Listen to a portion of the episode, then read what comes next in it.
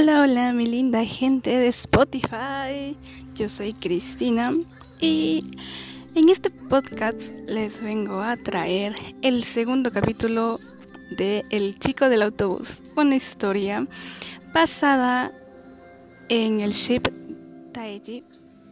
Bueno, solo las armies conocen quiénes son ellos, pero bueno, comenzamos. Capítulo 2 la noche de brujas estaba cerca y Tae ya había podido conseguirle hogar a todos los cachorros, cachorros que rescató. sabía que tendrían una buena vida y eso lo ponía muy feliz. Hasta el momento habían logrado rescatar a tres gatitos, todos bebés. Los encontró en una caja cerca de un basurero, lo cual le rompió el corazón. Aún no lograba comprender por qué la gente abandonaba su suerte a pequeños seres indefensos.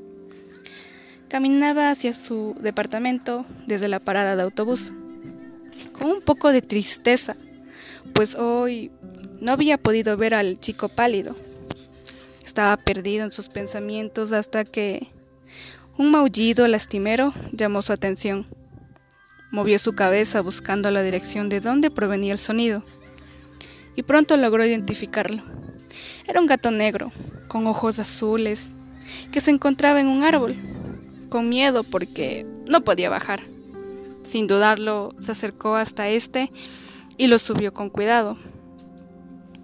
El gato no estaba muy alto, por lo cual lo alcanzó con facilidad. Se notaba que tenía dueño por lo confianzudo que fue al ir directo a los brazos que Tae le ofrecía.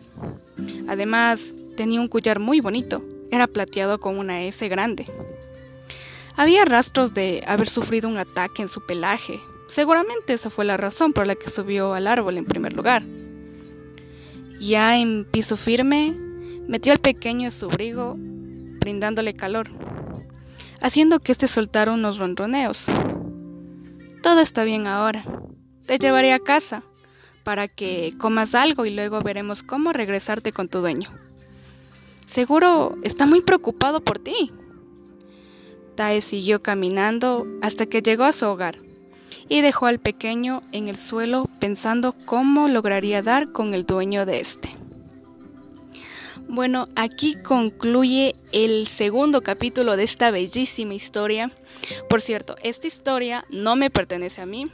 Como lo dije en mi primer podcast, pues le pertenece a Taecito de Fresa. La pueden ir a buscar en Facebook o como Heaveleps en Wattpad. Esta historia es ficticia, advierto. bueno, y eso es todo por hoy. Les agradezco mucho a la hermosa gente que está empezando a escuchar esta historia, al menos en mi primer podcast. Ay, les agradezco muchísimo, muchísimo por todo su apoyo y poco a poco iremos creciendo. Soy Cristina y esto es todo por hoy.